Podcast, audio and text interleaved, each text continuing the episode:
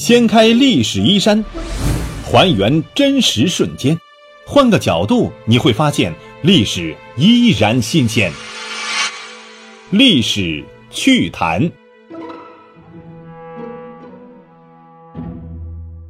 亲爱的朋友们，大家好，欢迎来到历史趣谈，我是龙墨。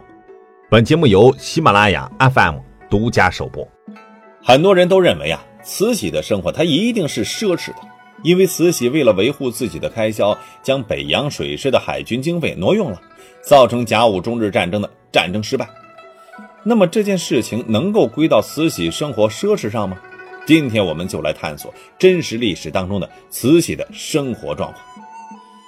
慈禧活着的时候啊，不单单是十分出名，而且死后呢也出了一次名。这就是有人把慈禧的坟呢给掘了。我们都知道，慈禧死后葬在了东陵，东陵是在蓟县一带。到后来，民国年间的时候，有个叫做孙殿英的土匪投靠了蒋介石，虽然进入军队，但是却没有军饷。所以啊，为了让自己的兄弟都有钱花，而且他当时就在天津蓟县驻军，距离慈禧的陵墓只有一山之隔，他就琢磨着。这个慈禧的坟里绝对有好东西啊！我掘开慈禧的坟，拿走里面的金银财宝，这不就行了吗？于是呢，就炸开了慈禧的坟。哎，炸开坟墓之后，富可敌国的陪葬金银让所有的人都惊呆了。在电影《东陵大盗》当中，就很好的讲述了这段历史。慈禧的所有陪葬品最为值钱的就是慈禧的凤冠，上面啊全是珍珠镶嵌的。最大的一颗珍珠有鸡蛋那么大，四两重，当时估价就能够值千两。其次就是慈禧嘴里的夜明珠，珍贵无比，而且含在嘴里能够保证尸身不会腐烂。这颗夜明珠啊，分两半，分开的时候没有任何的光亮，但是两半夜明珠合在一起就能够发出明亮无比的光芒。传说盗墓者从慈禧嘴中拿出夜明珠，慈禧的尸身迅速腐烂。当然，这有些传奇了啊。孙殿英在盗墓的时候啊，心里就十分忐忑。那盗完墓之后啊，更是，所以就将这些珍宝，哎，有些送人了，而且将这个夜明珠呢送给了蒋介石，蒋介石又送给了宋美龄。有一个传闻呢，说有一次舞会上，宋美龄把这颗夜明珠啊镶嵌在了鞋子上，哎，舞会突然停电了，但是这颗夜明珠啊，把半个屋子给照得通亮。也据说孙殿英将慈禧的陵墓的珠宝呢，是装了二十卡车才运来。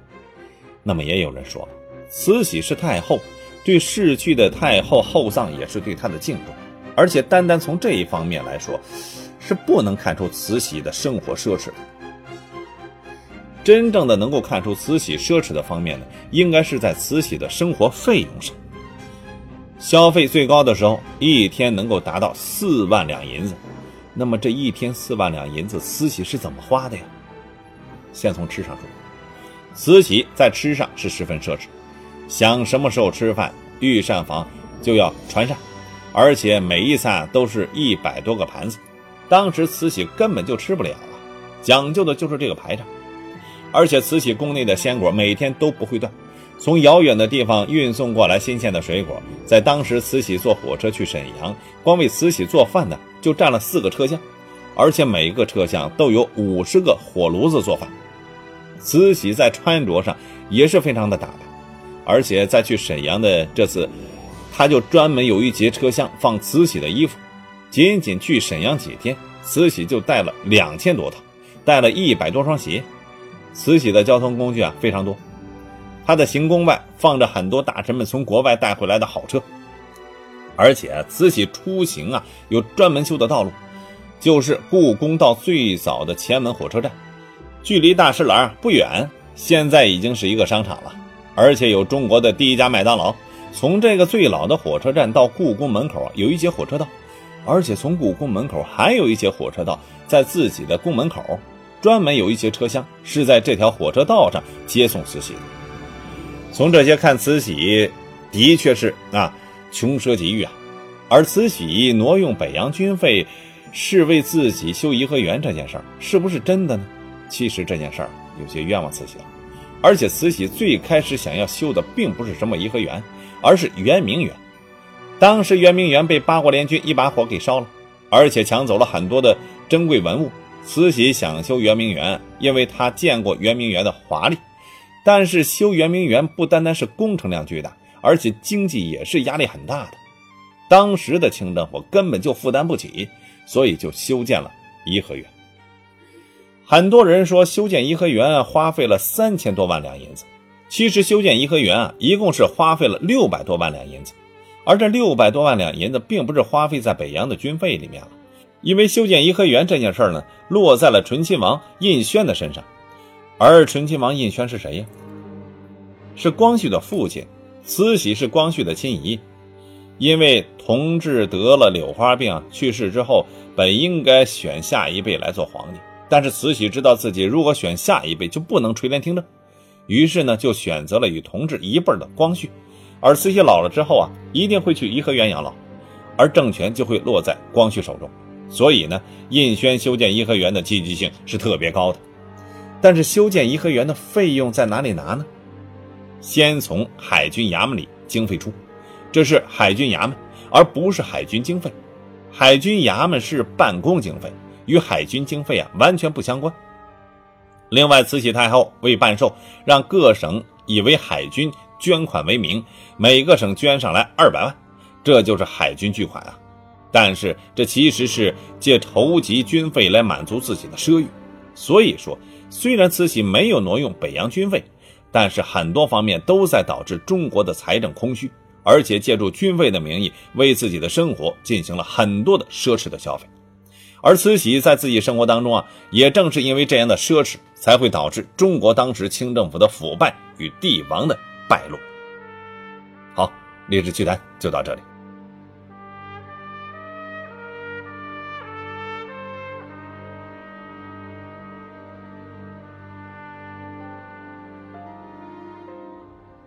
看似光明前途，此生怎比最终仍徒劳，不管多努力做好。心里有秘密，但不深奥，背负命运赶路，未看清我，却太留意皇冠中瑰宝。害怕一时迷途，刚刚开始就跌倒。若有天能留名，委屈恐带着入土。一切有血泪，心不申诉错，仍没路可逃。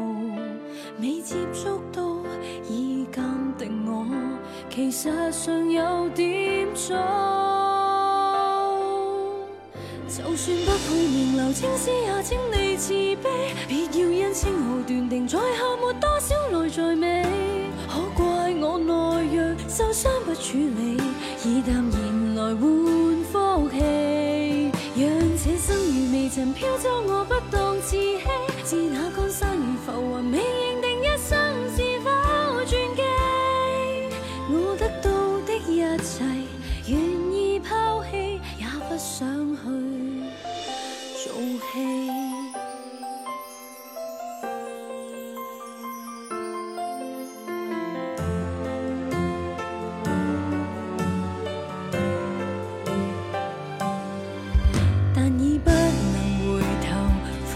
早注定了我。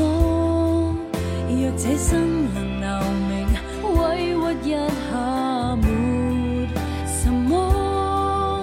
心里那秘密我很清楚，却要学习装傻。未接触我，却注视我，舆论或会不错。名留青史，你不再自卑。就算因称号断定，在下没多少来在美，不怕仍内弱，受伤不处理，以淡然来换福气。让这生如浮云飘走，我只当自欺。是那江山如浮云，日夜被指点，没不服气。这加冕的情怀，学会争气，